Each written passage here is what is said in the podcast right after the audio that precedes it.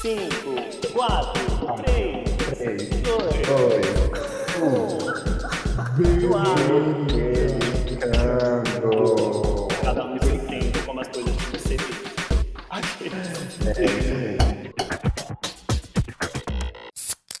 Eu sou o Gabriel GBS. Quem é que tá mais aí nessa ligação desse negócio? Eu sou Lícia. Me engasguei. Ai, louco, coronavírus. Rodolfo Oliveira. Rodolfo Oliveira na chamada. Já tá com. É, é um dos sintomas, hein? Dá. Faz o X, caralho.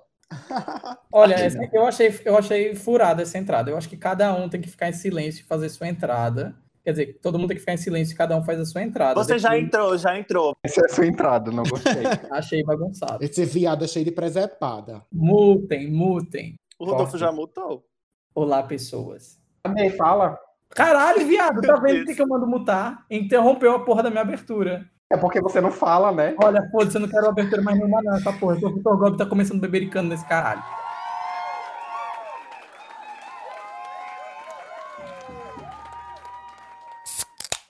Então, né, gente, a última vez que a gente apareceu por aqui, nesse negócio de podcast, foi há quase quatro meses. Dia 14 de junho, fazem quatro meses que saiu o primeiro episódio. Nossa. A vida era outra, né? A gente ainda não tinha ido para São Paulo no carnaval, não tinha Hum. tido essa loucura de coronavírus. A gente estava comentando sertanejo, música pop, falando um pouquinho de Big Brother, que inclusive já acabou. E é isso, vamos fazer um recap da última atualização. Sei lá, como foi São Paulo, gente? Só nostalgia agora, de como era a vida. Ai, nossa. Quando eu falo assim, episódio 1 é o segundo. Que Episódio loucura. 1 é o, é o que a gente falou sobre o, a- a- o pop na tua Enfim, casa. vocês estão vendo por que o Bebericando passou quatro meses sem ir ao ar, né? Porque eles não conseguem decidir nem a, a ordem dos episódios. A gente não consegue decidir a ordem dos episódios, como é que a gente vai abrir Mas o é assim mesmo, gente. É assim mesmo. É- é- eu acho incrível que seja assim. Não é, é informal, entendeu? Não é profissional, não é jovem pan. Ai, que nojo. Não é Jovem Pan, Não é, aqui é informalidade, entendeu? é informalidade. E olha que a Jovem Pan é bem bagunçada, viu? Olha que... Eita. Emílio. gente, vamos lá, vou começar. É, tô bebendo aqui um vinhozinho Merlot, porque, né, coronavírus, Brasil, tem que ter álcool, né? Não dá, gente, pra enfrentar de outro jeito. É, já que eu tô aqui com um pouco da atenção, né, voltada para mim, tô aqui no meu isolamento social, que foi a pior invenção do ser humano, mas a pior invenção necessária, né? A pior, A invenção, pior invenção necessária. necessária. Isso. Tipo a bomba atômica, né? Foi a pior invenção Necessário. desnecessária. Foi a Meu pior Deus, invenção desnecessária, desnecessária. Eu não acho que o isolamento social seja uma invenção tão ruim quanto a bomba atômica. Não, Não, acho que são seja categorias diferentes, são categorias É. diferentes. Você está colocando na mesma que- categoria. Não, linda, eu disse que o isolamento social é a pior invenção. Meu anjo, eu quero saber o que você tá bebericando. Ai, amigo, como eu tô no isolamento social e os recursos estão bem limitados, eu tô tomando uma água filtrada. Filtradão. Água filtrada. Olá, eu sou Felícia. Para quem não me conhece, uh, pode procurar nas redes, vocês vão encontrar, né? É, Eu patrocino, eu tô procurando um patrocínio legal, né, para lançar uma carreira artística, quem sabe, né, no futuro. Uhum. Uh, e hoje aqui eu tô, eu tô bebericando um chá, uh, um chá gelado de limão. Porque, assim, é uma coisa mais tranquila, né? E Maceió, esse, esse clima quente, embora tenha. Embora hoje esteja mais Chovendinho, ameno. né? Hoje tá mais ameno, né? Porque choveu. Mas geralmente o clima é quente aqui, então eu tomo chá, chá gelado mesmo. É isso. Só falta o Garoto Gobi. Garoto Gobi pegou qual beberico, Eu afinal? tô. Ó, aqui é o Vitor. Eu estou bebericando uma água é, que estava no meu quarto há um tempo, mas é o que tem mais Ai, próximo. bacana! É tendência, né? Esse negócio de tomar água, tipo, 12 anos. Né? Água, água Whisky. duas Da horas. moringa, água da moringa, que tá lá, ó. Três dias. Chega tá grossa. É, E eu vou bebericar um café daqui a pouco. Mas então, gente, falei aí. Vida pré-corona, a última coisa que a gente comentou de que tem relação com o tempo foi Big Brother, que acabou, que foi um baita de um entretenimento para quem estava né, isolado. E carnaval, a gente não falou nada de carnaval, meu Deus. Se eu, se eu soubesse, eu teria feito mais. Mas eu aproveitei bem, foi bom. Mas é bem esse sentimento, né, que o coronavírus trouxe. Se eu soubesse, né? E isso é, é assim, falando quase de uma forma filosófica, assim, querer ser a Viviane Moser do, do podcast. Eu acho que o que vai ficar o legado do coronavírus é realmente esse sentimento, né? De você viver o agora, sabe? Você nunca sabe quando a próxima pandemia vai surgir. Nossa, então é vamos fazendo, vamos sem se arrepender. Eu não tô dizendo que é para viver o, o iolo, né? De você fazer tudo de forma autodestrutiva, Ou mas de você realmente tentar deixar para lá os momentos baixo axé, de tristeza, de raiva e tentar viver aquele dia, porque infelizmente é, na minha família nós tivemos algumas perdas da, literalmente da di- do dia para a noite. Então, isso é a diferença brutal. Se a gente estava aprendendo com a nossa ansiedade e todos esses transtornos do século XXI em relação a tentar só viver no presente, eu acho que a pandemia veio para coroar. Com o perdão do trocadilho do- da coroa e do coronavírus. Veio para coroar isso Eu percebi. mesmo, sabe? Vivo, Ai, viver amigo, o é hoje, isso, eu acho que cara. já Mas pode eu Hoje- concordo também. Eu acho que a gente já pode Concordo. encerrar. Tô muito reflexivo. Aquele Tu tá o quê, cara? reflexivo. Dislexivo. Reflexivo, aquele que reflete. amigo. Ah, reflexivo, aquele dislexivo. Eu achava- Dislexivo. E eu entendi que ele tava flexível, assim, tipo, ele tá Flexível. fazendo muito yoga na coronavírus, entendeu? Ai, não. Não. Clarice. Eu concordo com o que o Rodolfo falou, que é, se tem um lado positivo de tanta coisa ruim que aconteceu, né, que, que o corona trouxe. Eu acho que o coronavírus trouxe essa mensagem positiva de que realmente a vida é, a vida é agora, né? Então, ah, Ai, vamos gente, deixar os maus momentos desse pro negócio de, ah, passado. mensagem positiva. É traz mensagem positiva nenhuma. Ele tá matando mesmo, gente. A intenção do vírus é matar a gente. A mensagem Amigo, positiva que calma. traz é a gente. Sim, realmente, mas a gente pode, nós somos seres humanos, nós, nós podemos é, tirar, né, as conclusões. Então, então, a gente tira algumas conclusões. Ele desperta algumas Uma mensagem positiva viver que o, que o vírus traz, a- apesar de todo o ruim, né? Aquele Acho que a gente deve manter o né? Vai me perder se não valorizar. É só questão de valorizar mesmo. que a gente- Ah, o eu acho que o Gabriel falou assim. uma coisa excelente que tá puxando a gente para um tópico, acredito que até não listado na nossa pauta, Não, lista. que é ele, o Gabriel disse que o vírus veio realmente para matar. Minha mãe, por exemplo, disse que realmente é uma invasão alienígena que está acontecendo e que eles estão jogando essa arma em nós. E, e você, leitor, me diz. Leitor não, ouvinte. Leitor, né? irmão. Heitor. Já escrevendo um livro, né? Vocês que estão aí.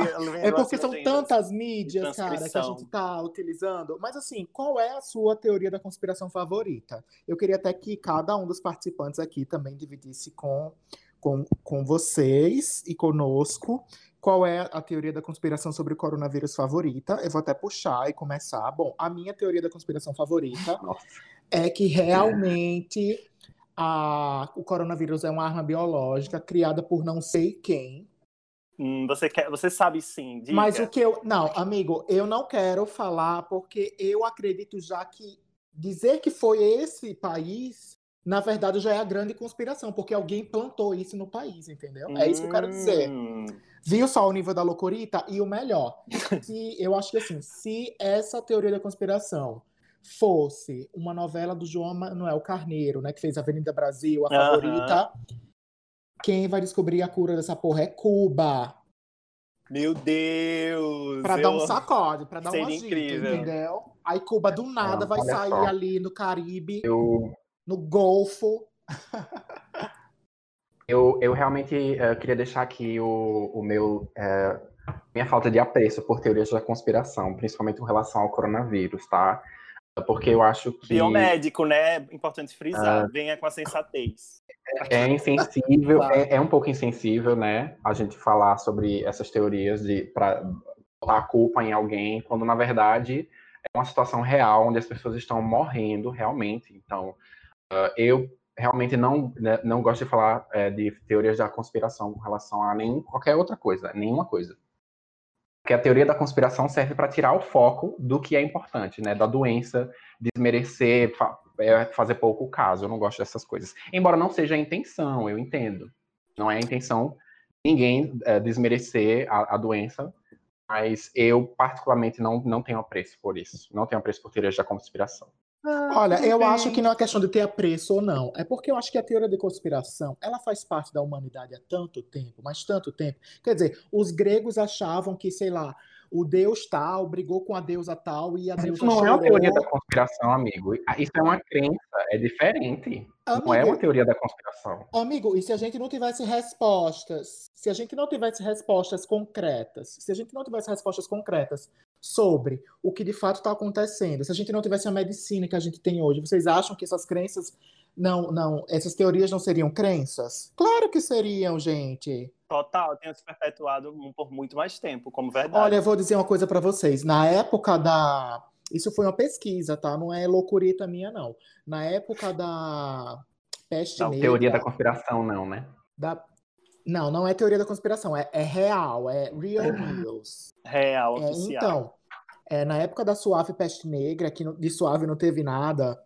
Suave. A galera negra. achava que a causa do bagulho vinha do chão, gente. O, um gás saía do chão e jogava em você. A peste negra. Tá ligado? Mas isso não é uma teoria da conspiração. É, isso é o que as pessoas acreditavam. É, porque naquela época as pessoas não tinham o conhecimento, não tinham a, a tecnologia suficiente para descobrir a fonte. Então é, é claro que é, em populações mais, como eu posso dizer, é, não tão avançadas, é óbvio que vão surgir teorias para explicar a natureza e os eventos da natureza, né? Óbvio. Amigo, uh, mas é justamente o que é a teoria da conspiração. Mas isso não, não é uma teoria é... da conspiração. Uma teoria Amigo, da conspiração é... é... uma teoria uma... que é criada justamente para é, tirar o foco de uma coisa que é mais importante, entendeu? E é isso que a teoria da conspiração, da conspiração é uma teoria alternativa ao senso comum. Então tá todo mundo Exatamente. Não é tirar o é? foco, é uma visão alternativa sobre algo. Dos fatos. Porque nem sempre a teoria da conspiração tira o foco, porque nem sempre ela alcança muita gente. O problema da teoria da conspiração é que ela é uma inverdade. Porque quando ela não é inverdade, quando a gente sabe que ela que o que aconteceu aconteceu, ela é verdade, quando não é, é, é crença, como o Fred falou. O problema da teoria da conspiração é que a gente pode acabar disseminando inverdades e muitas pessoas acreditarem nisso. É, eu falei várias vezes que, por exemplo, no caso da, da peste negra, o que aconteceu com as crenças ou teorias da conspiração, ou, ou sei lá, o que a, a galera acreditava na época? Eles começaram a querer achar culpados para o que estava acontecendo, para aquela, aquela tragédia que estava acontecendo. E, obviamente, que os culpados foram os marginalizados. Então, tipo, é, a gente começou a ter perseguição das mulheres que, que eram separadas, as, as, as prostitutas, as bruxas, é, os judeus, enfim, todo mundo que poderia ser a causa do problema foi assassinado numa tentativa de fazer Deus é, ficar feliz e, e, parar de punir as pessoas com a peste. É, no, hoje em dia, a gente, obviamente, eu acho que a gente não chegaria a esse ponto, mas o que, que pode acontecer? A gente pode começar a chamar, por exemplo, de o vírus chinês, que é uma coisa que já está acontecendo. E a gente pode começar a excluir uma, uma, uma parte da sociedade por causa disso, e maltratar, é, e ser racista, enfim, e a gente abre brecha para um monte de coisa. E se não for o vírus chinês, é, pode ser algum governante do lugar, pode ser a culpa de, de alguma pessoa específica, enfim, isso, isso pode acontecer muitas coisas. É, então, acho que é, eu não vejo problema nas pessoas terem teorias da conspiração. É, eu acho que o problema é quando a gente perde o controle sobre elas, tá ligado? Sim. Basicamente, né, Vitor? O que você falou agora, eu gostei muito da sua fala quando você disse que é, as teorias da conspiração elas têm essa capacidade de marginalizar, né? Ou até num desespero de não ver as soluções, a gente aponta culpados, né? Usa da nossa imaginação para tentar identificar os problemas. E eu uhum. acho que a minha teoria da conspiração é, favorita em relação ao cenário recente é realmente a crença, né?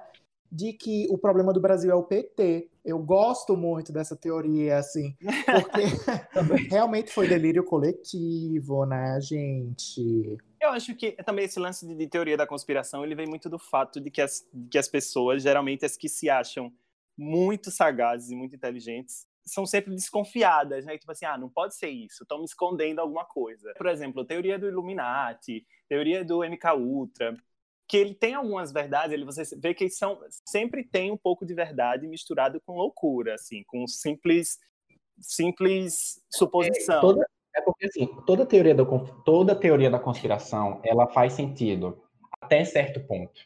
Você consegue acompanhar o raciocínio lógico da pessoa que criou a teoria da, aquela teoria da conspiração. É, e você vai seguindo os pontos lógicos, que, as conexões que a pessoa vai fazendo. Isso faz sentido, realmente. Até que chega num ponto que você vê assim, não, isso não faz sentido, que quebra toda a, a, a, teoria. E aí que se passa a se tornar uma conspiração. É, Mas eu acho que quando a gente fala de, de, pandemia e saúde, eu acho que o, o, maior problema disso, de você consumir teoria da conspiração e de você dar ouvidos a isso, é que você começa a descrer ou desmerecer as, as instruções que são dadas, por exemplo, pela OMS. Então você ah, para que máscara não funciona? Não vou usar. Ah, gente, isso aí é, é uma invenção do país tal. Isso aí é sabe? Isso aí é uma tentativa de jogo político para isso, para aquilo. E a gente já vem de um cenário político, político-social, né, do Brasil, tipo assim, o pior momento que o Brasil poderia ter qualquer coisa com a pior figura na, na posição máxima da política era neste momento, né? Porque a gente já tinha pessoas alucinadas com teorias da conspiração que inclusive são reiteradas e, e, e carimbadas pelo, pelo, pelo presidente, pelos filhos, eles adoram, né?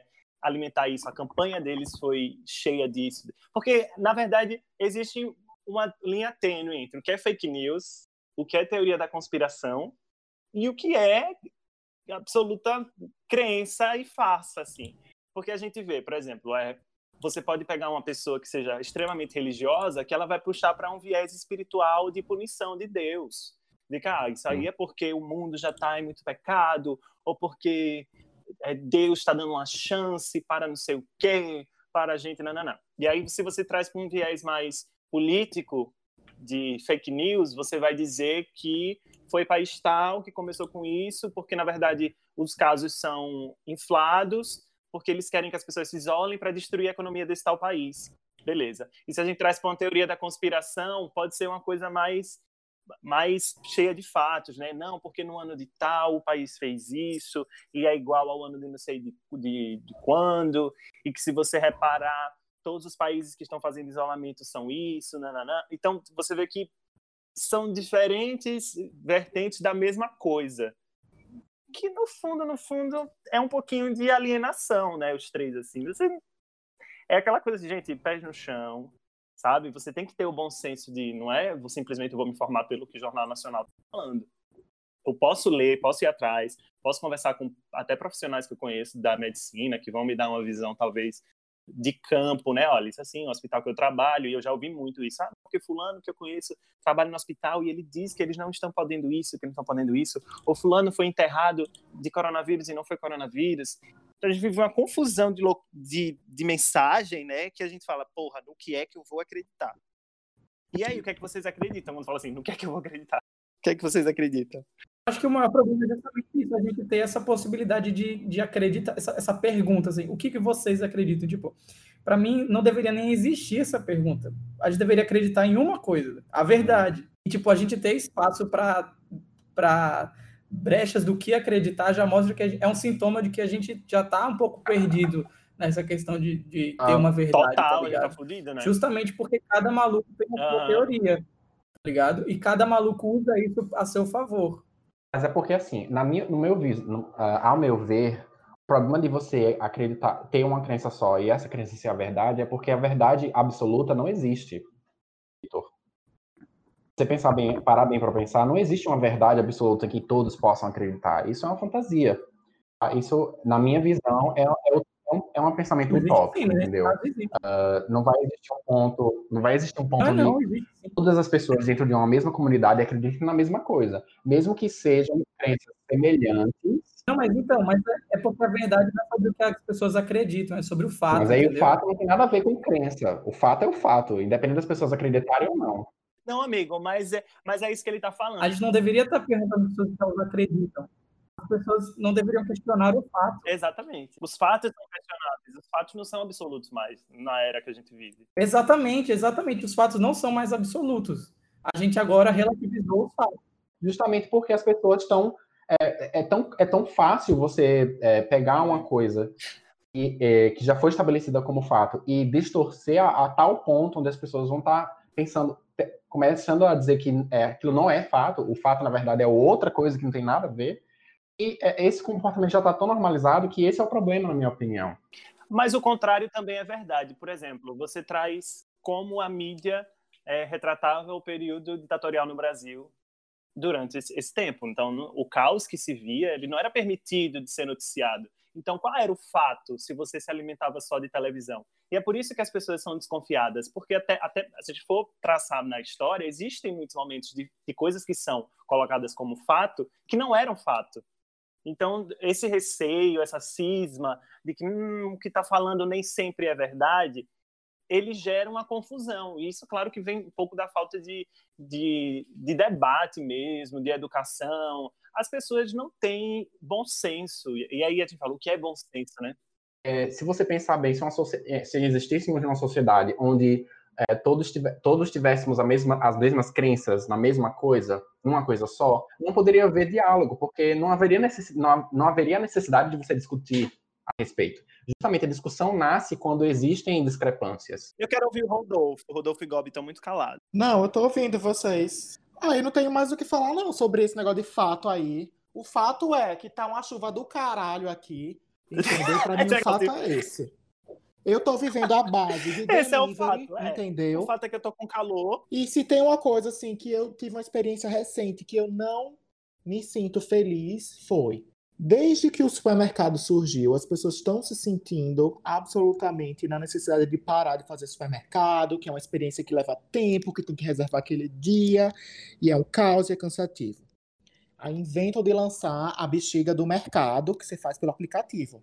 Que você não encontra os produtos, que você leva dois dias para receber as compras, que os produtos que você selecionou já não tem mais na loja no período desde a compra até de fato a entrega. E as pessoas vão continuar fazendo o supermercado como a gente fazia no passado, não vai ter quarentena, não vai ter pandemia que que mude isso não, tá? Essa é a minha única frustração, assim. Olha, eu acho que isso foi, eu acho que isso foi um pouco esquizofrênico, tá? A gente tá falando de uma coisa e de repente ele vem falar de supermercado que não dá certo. The struggle is real. Ai, realmente. Amigo, mas é porque essa discussão não vai chegar em lugar nenhum. Vamos falar sobre os enfrentamentos, gente. Vamos falar sobre os enfrentamentos. Deixa eu fazer um tópico aqui. Se é uma coisa que eu percebi é que estar em casa, claro que nós, os quatro aqui, fazemos parte de uma parcela privilegiada da sociedade que pode estar em casa e seguir trabalhando, né?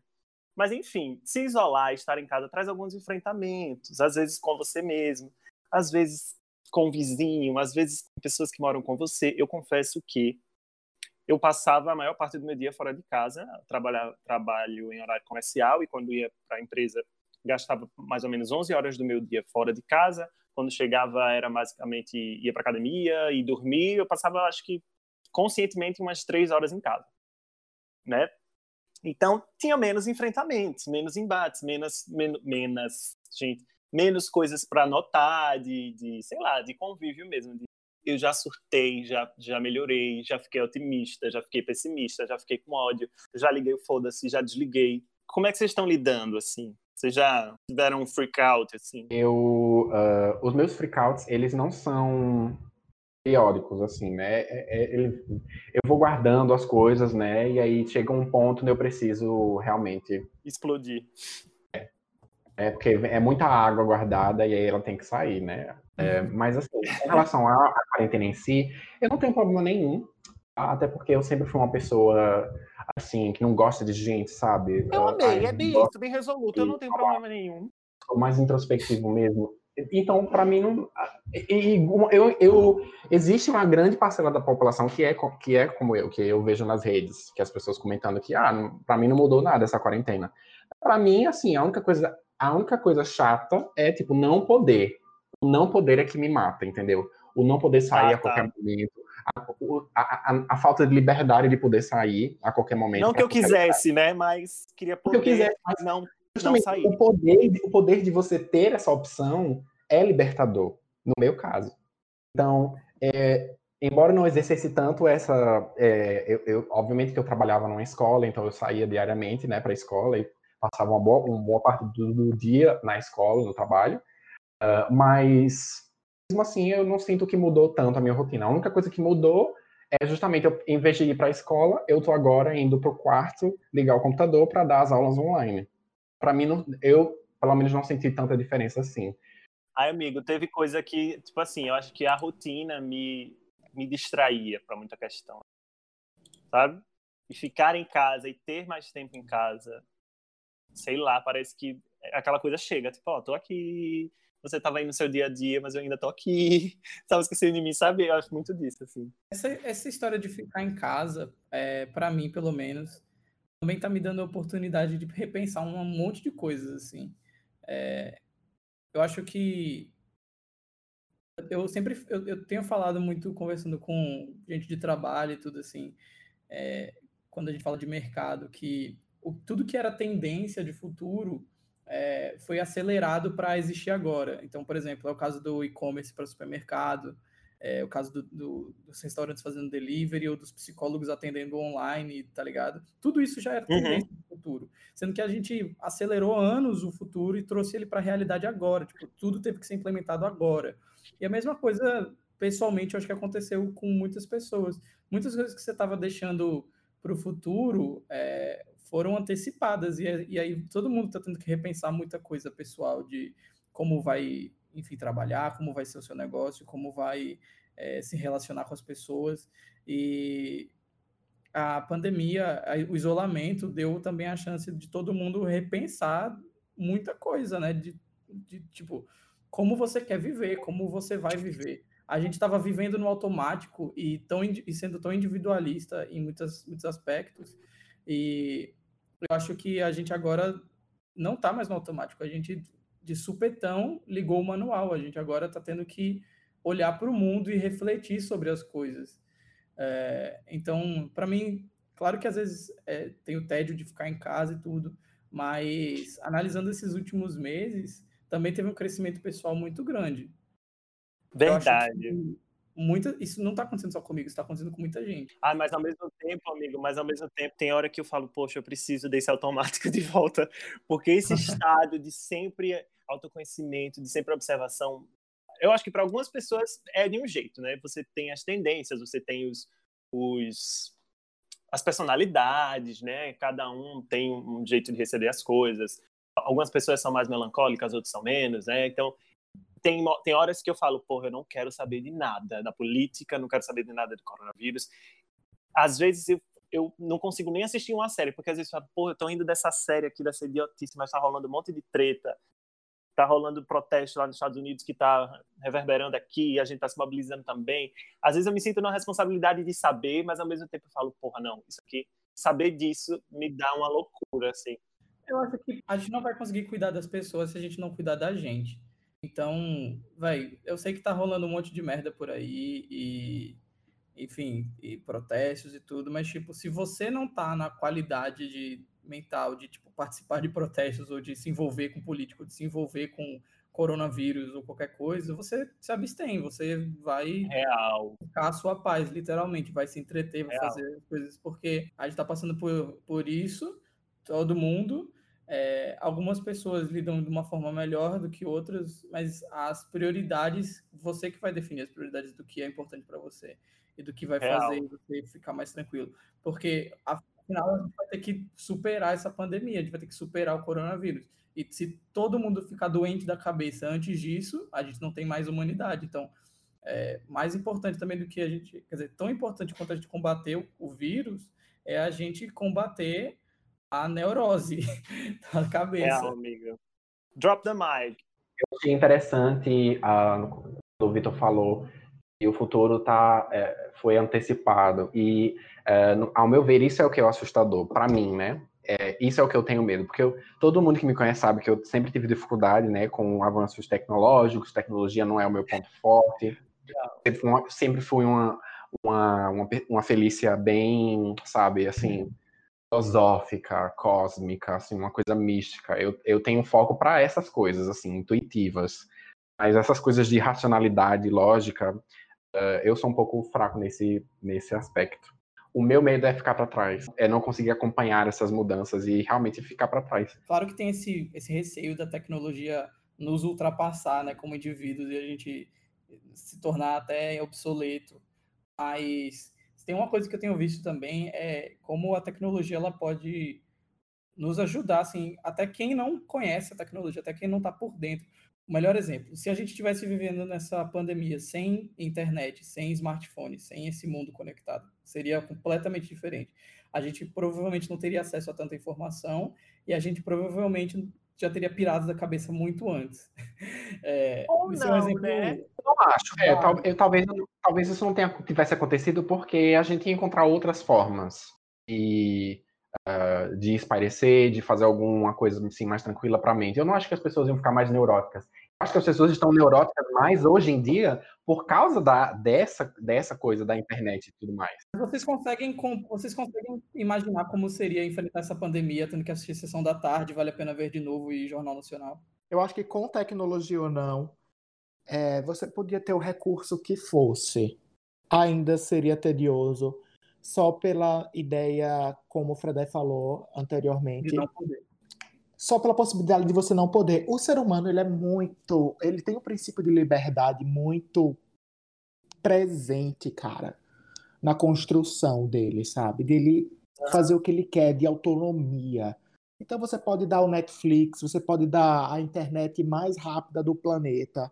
Você pode colocar a pessoa para estar tá presa com a vista mais bonita do paraíso e essa pessoa uma hora vai se chatear. Então, mas deixa eu, só, deixa eu terminar o raciocínio é, de que a tecnologia está ajudando muitas pessoas a. Eu tenho dois exemplos aqui em casa de tipo a minha tia ela é psicóloga e ela e ela atendia fisicamente como todos os psicólogos há um ano atrás todos os psicólogos reclamavam de atendimento online tipo era um absurdo uma consulta por Skype e isso caiu por terra agora e, tipo, ela tá adorando atender online. Ela disse que provavelmente não vai voltar para o escritório. Nossa! Ela quer atender online e ela quer ter um encontro físico, tipo, num café com o cliente uma vez por mês para uma atualização. Então, tipo, isso é uma coisa incrível. A minha mãe, ela é fisioterapeuta, ela tá com e, e, e instrutora de pilates, ela tá com estúdio fechado e ela tá fazendo lives de segunda, quarta e sexta para os pacientes numa conta fechada do Instagram. Então, tipo, e ela tá achando isso incrível, ela conseguiu clientes de Brasília que nunca iam Uou. estar dela porque existia uma barreira física. Então, para quem está se adaptando, para quem, e, tipo, não é que são pessoas que conhecem a internet ou, ou a, a, tecnologia, tipo, muito, não são heavy users, são pessoas normais que, tipo, quiseram se adaptar, quiseram e, e, e entenderam que o, a, o momento era de adaptação. É, tiveram que se adaptar, né, amigo? Senão não entra a grana.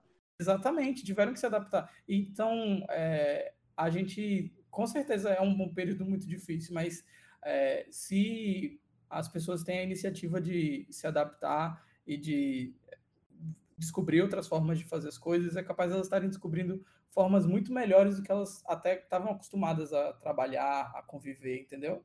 Amigo, Rodolfo, eu quero, eu quero trazer um tópico aqui. Eu até escrevi aqui. O brasileiro é teimoso. Ai, eu amo esse tópico, amigo. Ah. Eu, vamos lá, eu vou, eu vou, dar o meu, eu vou dar o meu testemunho. Meu Deus, eu tô tão feliz desse tópico agora, porque assim, eu tô presenciando tanta teimosia, sabe? Eu, eu tô presenciando tão, tanta teimosia, mas isso não quer dizer que eu também não seja uma pessoa que comete erros ou que comete riscos. Eu acho Sim. que viver já é um risco. E viver oh, época do coronavírus. Frase frase do imprudente. Viver é um risco. Viver é um risco, cara. Viver é um risco, eu acho. Mas assim, vamos falar de exemplos incríveis da teimosia que eu presenciei, sem citar nomes, para não ficar X. Tá, Mas tá eu acho que o que eu mais vi foram, é, diferente das pessoas que simplesmente não cumprem as regras de isolamento, não regras, né, mas até porque não é compulsório, mas as, as orientações, né, isso são as piores do que as pessoas que saem de casa sem proteção ou com proteção, mas sem necessidade. O que eu acho incrível é são os personagens, né, digamos assim, que sabem das regras, que até perderam é, familiares e amigos, mas que ainda assim correm esse risco sem o menor pudor. Por exemplo, tá lá o cara que diz: Olha, fulano, essa doença aí é pesada, hein? Tem que proteger, a, tem que proteger o rosto, tem que lavar a mão, olha o álcool em gel, sair só quando tem necessidade. E aí, essa é a primeira pessoa a cagar no pau, entendeu? Essa é a pessoa que vai receber iFood sem máscara. Essa é a pessoa Meu que Deus. recebe a pizza, bota em cima da, da mesa, da toalha limpa da sua casa, né? A caixa da pizza. Essa é a pessoa que resolve que tem que fazer um procedimento estético, né? Na quarentena. É a pessoa que resolve fazer manutenções no carro sem necessidade, até porque ninguém está usando o carro direito. Eu gosto desse personagem porque esse personagem, em resumo, ele vive a ficção. Ele está assistindo o coronavírus através da televisão, entendeu? Ele não está sentindo a verdade no mundo. Ele está assistindo um filme e esse filme não é 3D, esse filme não é interativo. Não vai envolvê-lo. Então, para mim, esse é esse tipo de gente é assim a representação perfeita da teimosia, porque ele não é consciente da teimosia, entendeu? Ele é teimoso aos olhos de quem vê.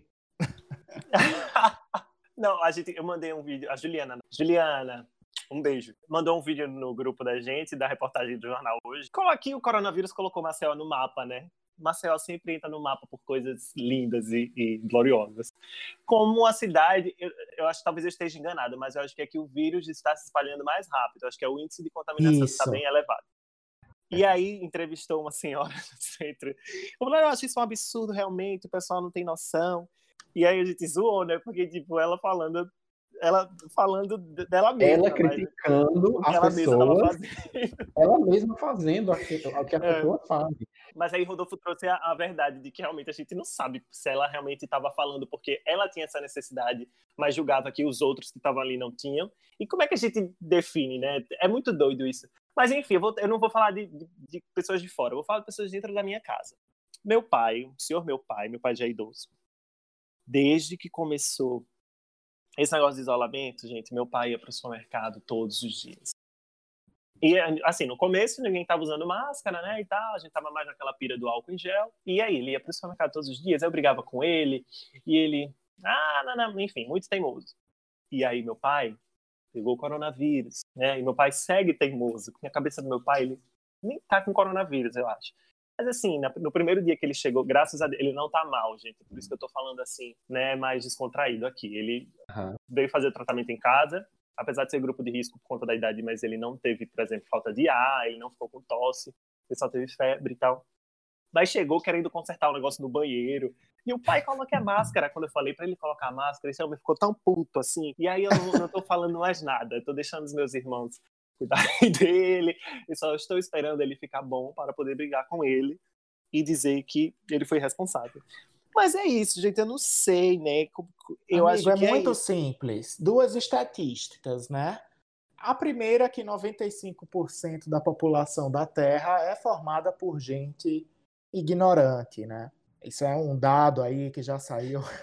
Nossa, os principais veículos. Eu quero as fontes, hein? A fonte é, é Arial 12. E... Nem ser um e, e o segundo fato, gente, não, na verdade não um fato, mas assim, realmente uma premonição, é que antes de tudo virá a cura do coronavírus. Mas a cura da ignorância, essa não vai demorar ainda um pouquinho, viu? Hum, talvez umas três reencarnações. É, mas eu estava até conversando com a Juliana ontem, que ela também estava reclamando, enfim, de, de, um parente nesse sentido, né, de, de ignorância mesmo de que. Aí eu falei para ela, amiga, pior que a gente não pode nem julgar, porque eu já fui um pouco ignorante, dependendo do contexto que eu tô, né? Eu olho para trás e falo, meu Deus, sei lá, três anos atrás eu acreditava em umas coisas que eu olho assim e falo. Hum". Então, assim, o que me assusta muito é a vulnerabilidade do ser humano. A gente é muito vulnerável quando gente fala assim de tanto, tanto porque somos frágeis, né? Sei lá, eu tô na rua, cai um negócio em cima de mim, um ar-condicionado, eu morro mas ao mesmo tempo a gente é vulnerável no pensamento, a gente não é tão dono de si quanto a gente pensa, né? Olha, sabe por que a gente é vulnerável? Porque a gente é hipócrita? A gente que tá falando agora em teimosia. Vamos, vamos mandar logo na lata? Quem nunca fez sexo sem proteção com um desconhecido? Gente, na boa, né? É, amiga, real. Veio aí o HIV, veio a, a, a AIDS, veio tanta coisa para mostrar a gente, as próprias doenças venéreas, né? É. Que ainda nos assola. É, Eu acho que uma, uma coisa relacionada a isso que tem muito no ser humano é, é a sensação de, de que não vai acontecer com ele. é, gente, essa fé que existe dentro de cada também. um. E acontece com muitas coisas assim no dia a dia, tipo, é, ah, eu nunca vou cair no golpe de, do De WhatsApp. WhatsApp? Eu nunca vou baixar um vírus. Isso vai acontecer com os outros, não Eu comigo. nunca vou baixar um vírus. Verdade. Então as pessoas colocam a máscara da, da invencibilidade e vão para as ruas e querem um shopping aberto, porque elas nunca vão pegar coronavírus. Pois Isso é. acontece com os outros. Isso acontece com quem é mais com quem, com quem é idoso, entendeu? É, tipo, e, e isso na verdade é uma prova de que, cara, a gente é super suscetível para um monte de coisa e, e acho que a gente tem que ficar atento justamente com isso. Véi, coronavírus foi uma prova de uma pandemia, mas tipo, podem vir outras pandemias. Virão. Espero que num espaço de tempo maior, porque eu não aguento outra não na minha vida. Pelo amor de Deus, só depois de eu morrer. Eu acho que pode vir outra pandemia, pode vir dois caras em cima de uma moto. Não é, um- não é mais uma questão de possibilidade mais, amigo. Não é questão Não, de possibilidade, é uma peraí. certeza. Existirão Mas outras epidemias, existirão outras epidemias piores, é, piores ou melhores, não sei. Eu vou beber. Mas é, é, faz parte, né? Faz parte da, da, da vida, você, do ser humano, da, Não, da, da peraí, vida na Terra, agora faz parte. tudo. Epidemias fazem parte. É, primeiro, é, como eu disse anteriormente, a vida é um risco, né?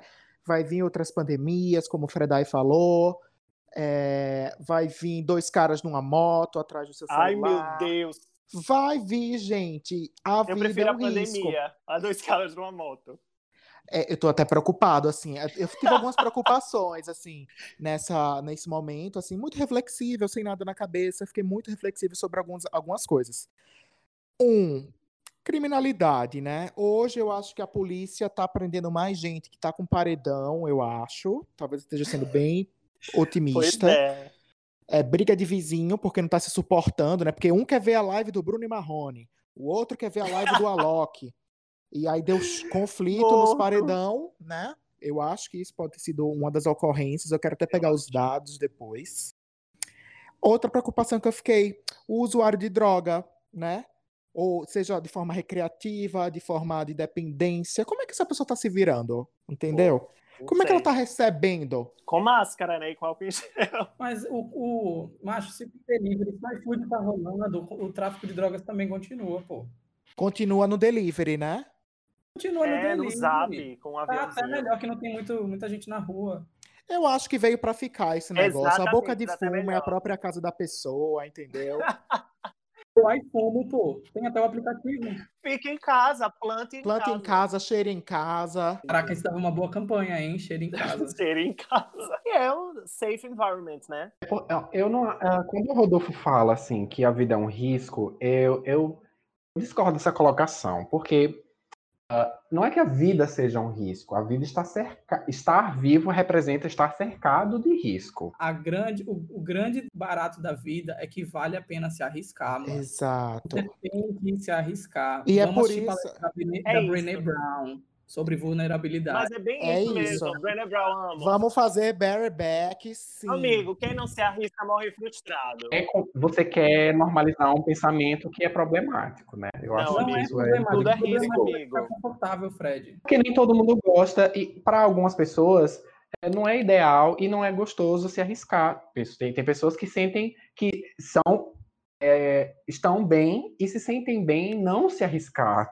Amigo, amigo, cá entre nós. Esse pensamento não leva ninguém a lugar nenhum, Fred. Você não vive tanto quanto eu, porque eu pulo de três para é, de três penhascos por dia. Você não vive tanto quanto eu. Eu sou mais vivo que você. É isso? Esse é o ponto de vista? Mas não é se arriscar fisicamente, é se arriscar intelectualmente. É você estar disposto a sair da zona de conforto, cara. Tá muito coach esse papo, tô adorando. Ah, bem coach.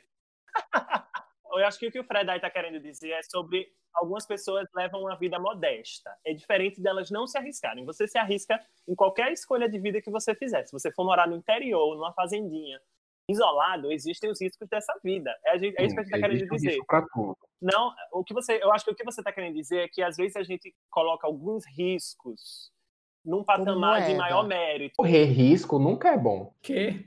Isso, vocês não concordam com isso? Correr risco. Não, amigo, é eu não, não concordo, amigo. Não, ah, eu só tenho uma palavra. Viver, você prefere viver numa casa que é constantemente assaltada e invadida por, por bandidos do que uma casa que nunca é invadida? Você vai preferir isso? Você usou a seguinte frase. Vamos lá, deixa eu falar. O risco agora. sempre é ruim. Não, o senti a sensação do risco é bom, é ruim é necessário, né? Eu acho que você correr risco Deixa eu é falar agora. Ruim, deixa eu, deixa eu falar uma coisa agora. Existem pessoas que, que é, existem pessoas que sentem prazer em correr risco. Eu posso falar uma coisa agora? Realmente é bom se arriscar, mas outras pessoas não, não, não seguem a mesma ideia. Eu, deixa eu só falar uma coisa para a gente encerrar esse papo que não vai que não vai. que tá arriscado demais já esse papo.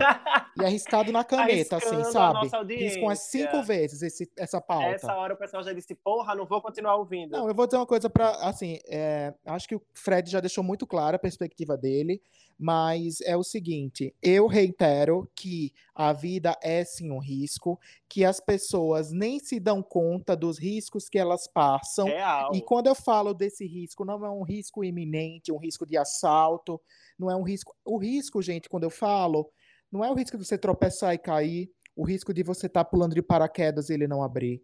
Eu estou falando o risco do imprevisível. Uhum. A ausência Isso, do controle. Perfeito, amigo. Da imprevisibilidade é um risco inerente a qualquer ser nessa terra. E ele não precisa nem ser vivo, como a gente viu no caso do vírus do corona, né? Quer dizer, é, é uma estrutura que não é viva, e pela aleatoriedade, pela entropia do universo. Eu adoro essa palavra. Amo eu amo esse também. conceito da entropia. Isso já é, já é isso que mantém a vida por si só. A vida absolutamente surgiu desse imprevisível, desse caos. Então, eu acredito sim que a vida é um risco e que quem tá fazendo berry back, entendeu? Quem não tá usando camisinha no sexo, tá cumprindo o risco e talvez essa pessoa goste sim desse risco. Tá bom, é isso que eu tenho para dizer e vamos para o próximo ponto.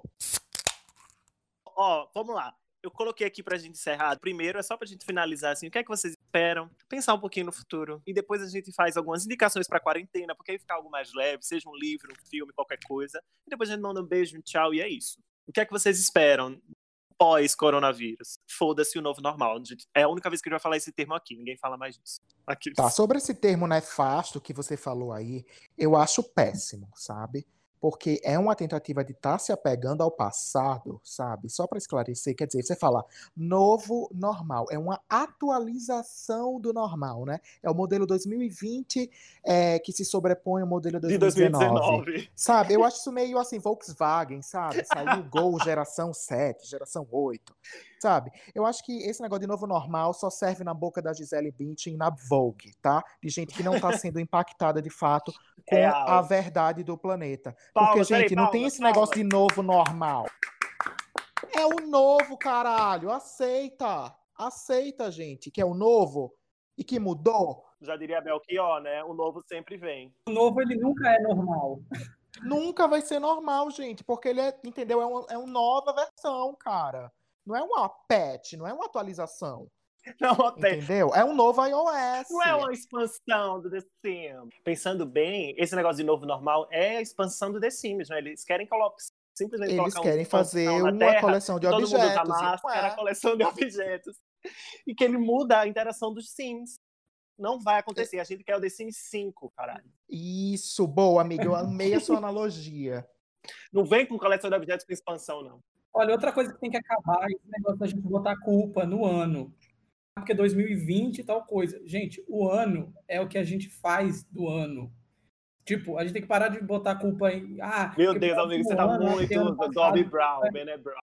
Véi, o... não, é sério, eu tava pensando isso, eu tava, eu tava no banheiro esses dias, fazendo meu, meu, meu número 2. E me bateu essa realidade, eu fui atropelado por essa realidade. Foi tipo, é, as pessoas parece que desistem porque é, o real. ano é ruim ou porque o próximo ano vai ser ruim. E, tipo, o ano ele nunca é bom ou ruim, ele é uma faca de cozinha, ele é uma folha em branco. Você faz com o ano que você quiser e você também vai ser acometido pelas, pela, pelos problemas daquele ano que vai vir, o que, o que passou, você viveu. Então, parem de culpar o ano, de dizer que 2020 é uma merda. Pode estar sendo uma merda para muita gente, pode estar sendo bom para outras pessoas, assim como foi, foram todos os anos da humanidade até então. E assim como vão ser todos os outros. Cada um tem o seu ano e cada um faz o seu ano. É, parem de, de rogar praga aí na, nos anos. Cada um cansado, já faz uns cinco anos que no Twitter, todo final de ano é a mesma coisa. Ah, porque ano passado foi uma bosta. Ah, bem-vindo, não sei o quê. É, não. Mas o que é que você espera, Vitor, para depois desse Isso. coronavírus? Cara, eu acho que, ó, tem duas alternativas. Ou um, a gente vai ter uma vacina e pronto, vai voltou é, todo mundo pra rua e tudo vai ser massa.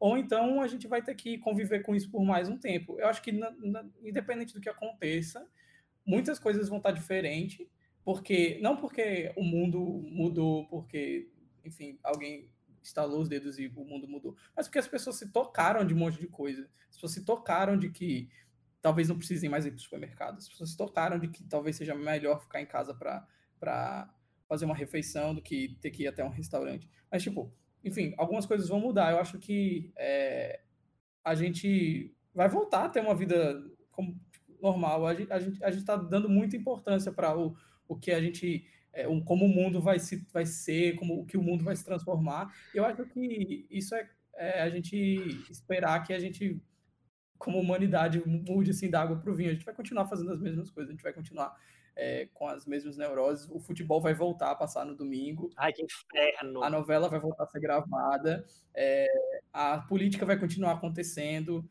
apesar do que a gente viveu. A gente vai lembrar desse momento como um momento trágico. Tipo, Acho que a gente vai esquecer rapidinho, viu?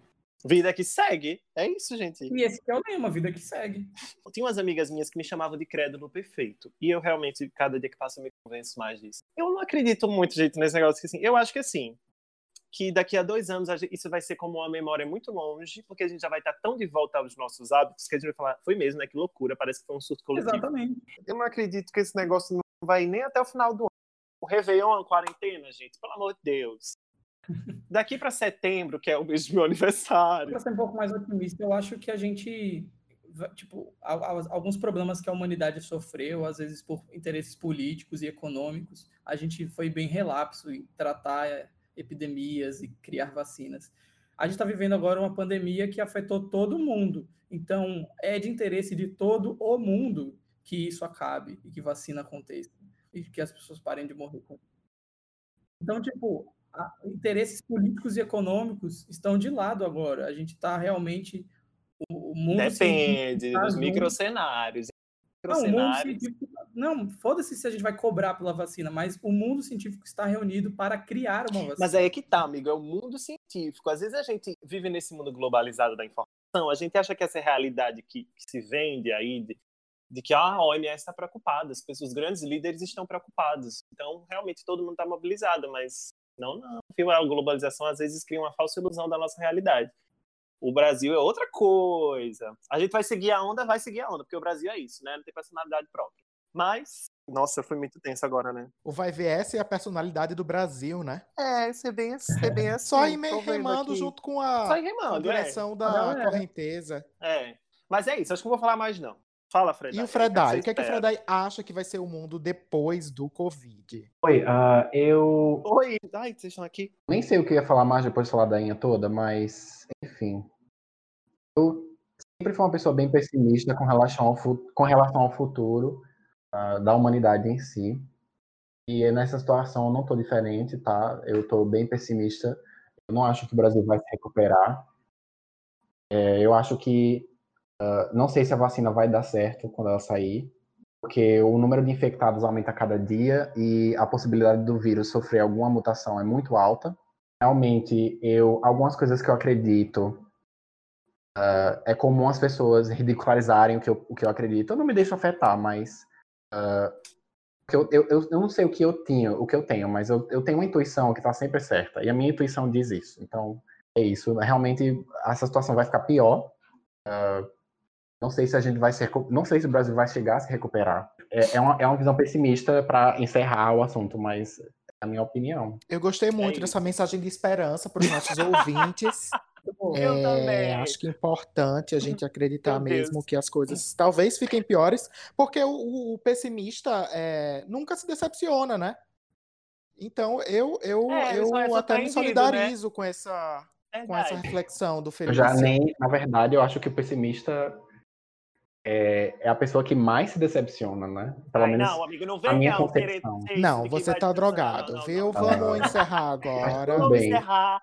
Eu quero agradecer agora, né, que já que a gente está encerrando, eu quero agradecer a todos vocês que finalmente se re- pudemos nos reunir, né, para a gente soltar esse episódio. A gente gosta tanto de fazer isso, mas a gente também tem essa questão da procrastinação, da falta de atenção, da falta de E somos tempo. quatro, né, gente? Então, para conciliar uma É, agenda, gente. por mais Eu que não seja sei um como é que call, esses, esses poligâmicos conseguem. Assim, particularmente, eu queria fazer um Realmente. cursinho com os maridos ninguém que tem têm responsabilidade outras aqui. com esse pessoal do amor livre, assim, gente, coor- coordenar essa turma É, toda.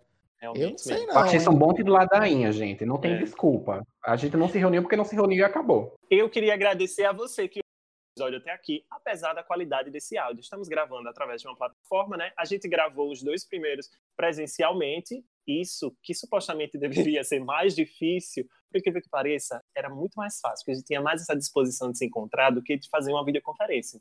Então, é obrigado. A gente gravou dentro das nossas limitações. E é isto. É, Gob, aqueles quando não sabe o que falar, Gob. Olá. Essas indicações, né? Não, quem vai começar com as indicações? Indicações quarentenas. Vamos Então, um quem vai começar agora sou eu, porque me deixaram por último e me excluíram. Eu que vou começar essas indicações.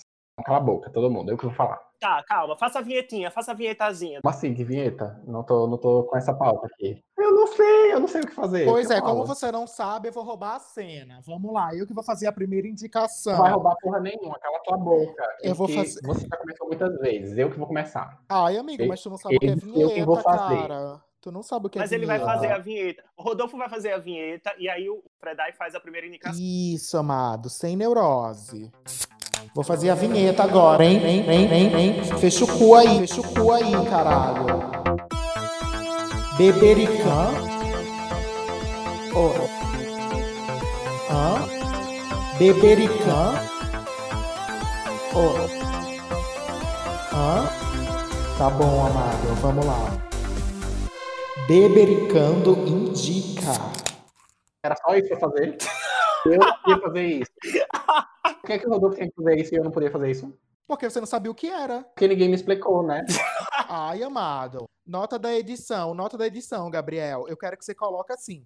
Desde a parte que eu falei do cu, tá? Tá bem? Que a vinheta contém essa parte do cu. Tá bem, então. Todo episódio vai ter que ter, né? É. Isso. Vai, Fredai. Ah, então, uma coisa que eu tenho feito muito ultimamente agora na, é, na, com a quarentena é exercitar mais, que é uma coisa que eu não faço é, assim normalmente. Mas antes, antes eu estava fazendo bicicleta, que é uma bicicleta ergométrica 30, mas aí eu, é, eu resolvi fazer uma coisa mais divertida. E a minha indicação é que vocês façam é, alguma aula assim de dança, uma dança exótica, né? Eu escolhi a dança do ventre. Estou fazendo umas aulinhas aqui para realmente eh, mexer, mexer meu corpo, né? Não tá parado, porque nessa quarentena é muito fácil você se tornar uma couch potato. Então, é, a minha indicação é essa: façam algum programa, né, de exercício que seja divertido, não, não que seja só puro exercício. Faça uma coisa que seja divertida, que te faça se movimentar dançar é realmente a, a melhor escolha, na minha opinião, né? Essa é a minha indicação para vocês. Perfeito. Victor Gobi. Ah, já? Olha, eu tenho duas indicações. Uma é um livro que provavelmente você já, já, já esbarrou ele, com ele por aí pelas livrarias. É, Não, porque tá todo mundo em casa. Então, mas antes da pandemia você já deve ter esbarrado. Antes. É um livro chamado Sapiens. O autor se Hum. chama Yuval Noah Hariri, se você quiser pesquisar. É, é o, é o mesmo do Homo Deus? Ou não? Exatamente. Minha mãe está lendo esse livro. É um livro que todos os pais estão lendo, sendo que provavelmente eles não estão entendendo o que o livro, o- sobre o que o livro fala. É, o subtítulo é Uma Breve História da Humanidade.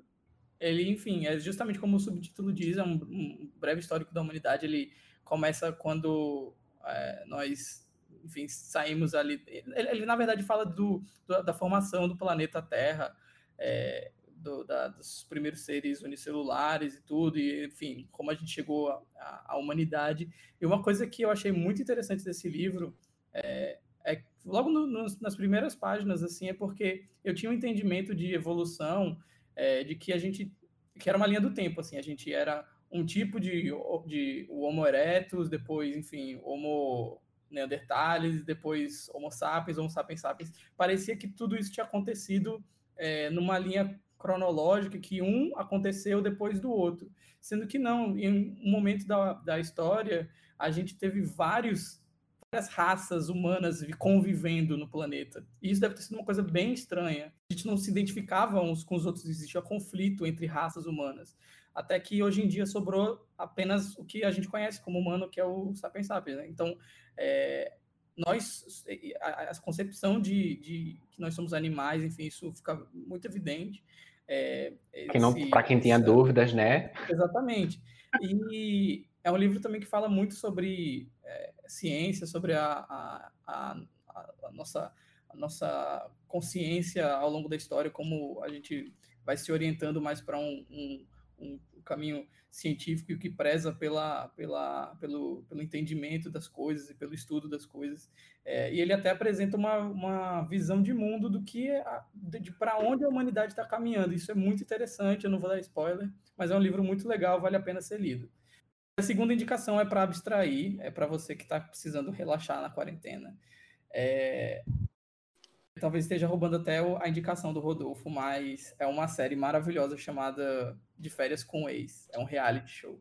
Meu Deus! Eu fui apresentado a ele esse ano, não conhecia nada. Na verdade, eu sempre tive muito preconceito e o Rodolfo me fez assistir. E é uma coisa incrível. Eles pegam 10 pessoas, tipo, playboyzinhos, assim, da balada, 10 homens e mulheres, baladeiros, joga numa casa e a cada dia vai soltando um ex-namorado ou namorada dessa pessoa. E aí, tipo, vira uma grande confusão e é uma putaria e é muito divertido e muito engraçado. Porque é, eu acho que essa série não é feita para quem é baladeiro. Essa série é feita pra gente que é meio nerd, que. que é... Amigo, desculpa, não vou permitir você dizer que essa série foi feita para mim. Desculpa, não vou permitir. É uma visão isso. antropológica dos baladeiros. Você olha eles se alimentando das discussões que eles têm. Not e os conflitos. É muito bom de ver, porque Not really. eles falam, a gente, tipo, não, não conhece, assim, são, são coisas que é, são bem é, da, da, daquele universo próprio. Então, eu tô assistindo, tô me divertindo muito, é como se eles fossem ratinhos de, de laboratório, assim. E tô esperando ansiosamente os próximos episódios. Os Mas próximos você sabe que o rato é você, né? Exatamente, amigo. Aqueles. Por que eu sou o rato? Entendi, não. Porque você está consumindo, porque está dando dinheiro para é, a produção. Você quem tá, exatamente. Porque é vocês que eles vão estudar quando eles receberem os dados do Amazon Prime de quem é que assistem. Não é o público que está na casa que está sendo estudado, é você, a audiência. Amor, eu que tô botando a grana lá, eu que mando nessa porra. Vai lá, Gabriel, sua indicação. Então, minha indicação são dois livros e uma série. Eu vou começar pelas coisas mais pesadinhas. o primeiro livro é Por que eu não converso mais com pessoas brancas sobre raça? Da jornalista, é, eu acho que ela é da Grã-Bretanha. Renier do Lodge, muito bom. Ele estava gratuito no, no no Amazon Kindle e em outras plataformas também um tempo desse. É, eu comprei a versão física porque eu gosto de riscar e tudo. Mas enfim, essa, a Reni é uma jornalista, ela escreveu um blog, um, um post no blog dela com esse mesmo título, porque eu não converso mais com pessoas brancas sobre raça. E aí estourou esse post e tal, e criou muitas controvérsias lá. Ela foi chamada para dar é, entrevistas, essas coisas assim. E depois ela escreveu um livro com esse mesmo título. Mas é assim, muito completo. Ele faz um, um panorama histórico da, do, do racismo na Grã-Bretanha, que é muito similar com o que a gente tem no Brasil, porque o, ele é muito similar em todos os locais que ele que ele está presente. Então, ela fala sobre racismo estrutural, tem a questão do feminismo, é, sobre privilégio branco, é muito bom. Então, indico aí para todo mundo que é branco e fica meio alheio assim, coisa, certeza eu preciso entender.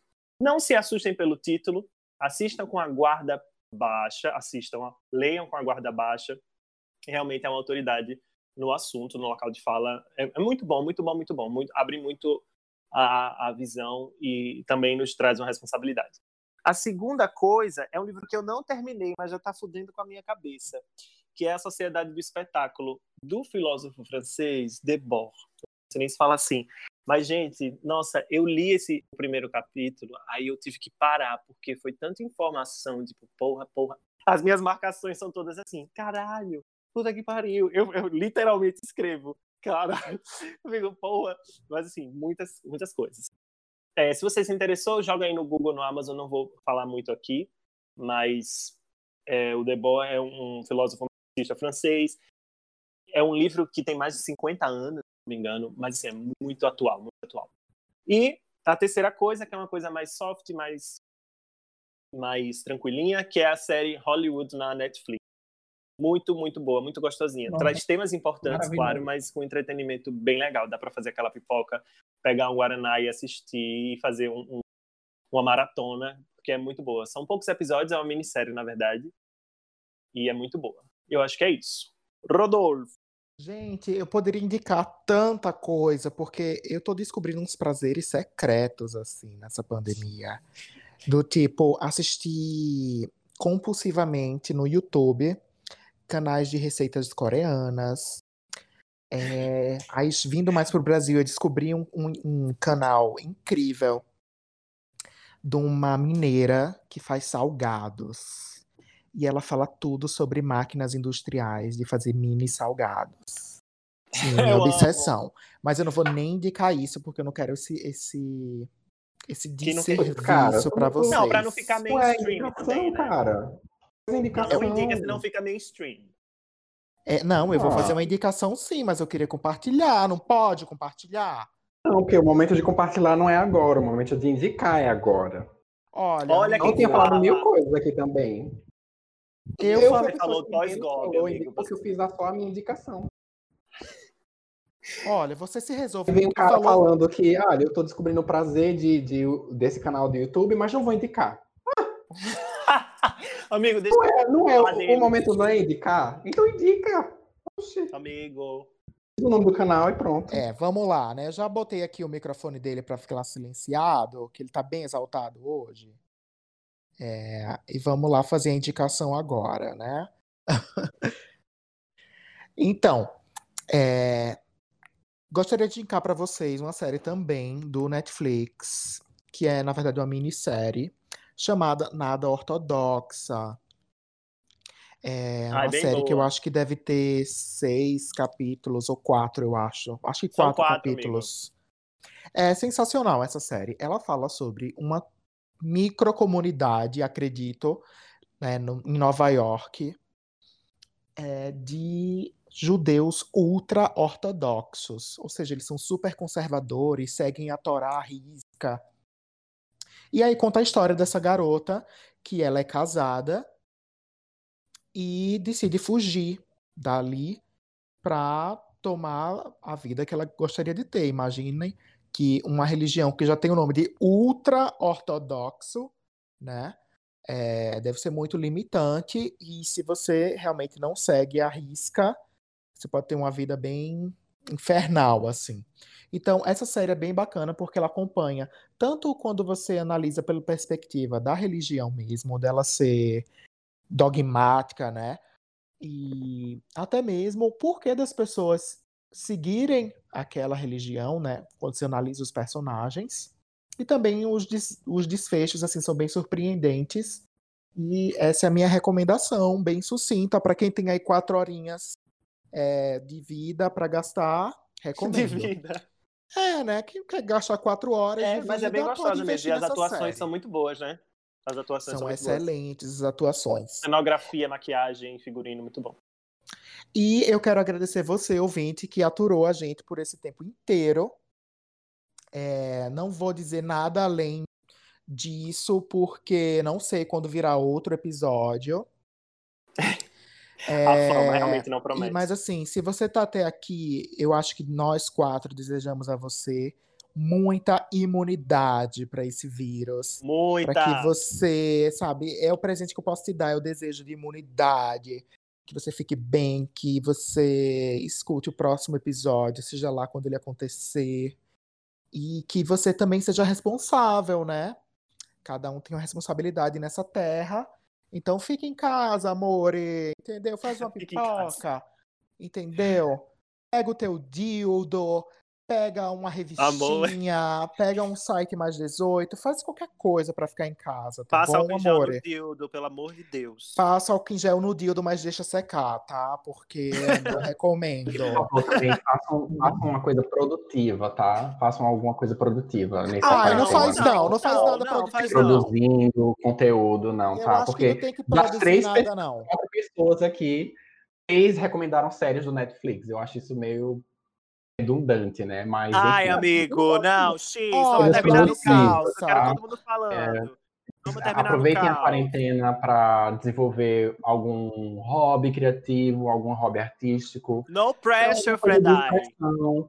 Pintura, uma coisa, que você, uma coisa que você sempre quis fazer, mas nunca teve tempo. Que seja expressiva e criativa e artística. Tá, eu vou Acho ter que, que discordar e eu vou ter que discordar absolutamente do Fred mais uma vez nesse episódio. Que surpresa, né? Que surpresa. Porque, cara, simplesmente eu acho que a gente já viveu a nossa vida até agora. Eu tenho 29 anos e alguns dias vividos sob pressão de estar tá sendo produtivo, de estar tá tirando boas notas, de arranjar um bom partido, de comer bem, e de se exercitar. O que eu não quero boas notas né, agora... é, está sendo produtivo. Gobi, por favor, encerre esse episódio. Vitor Gobi, eu tô te ouvindo. Eu silenciei os dois. Por favor, fale comigo. Você pode encerrar aí. Tô... gente, é isso. Muito obrigado. Agradeço ao Gabriel que vai editar o programa. É isso, gente. Ele tentou terminar, mas a qualidade do áudio não ajudou. Siga a gente no Instagram, bebericandocast. E até o próximo episódio. Eu não sei quando. Um beijo.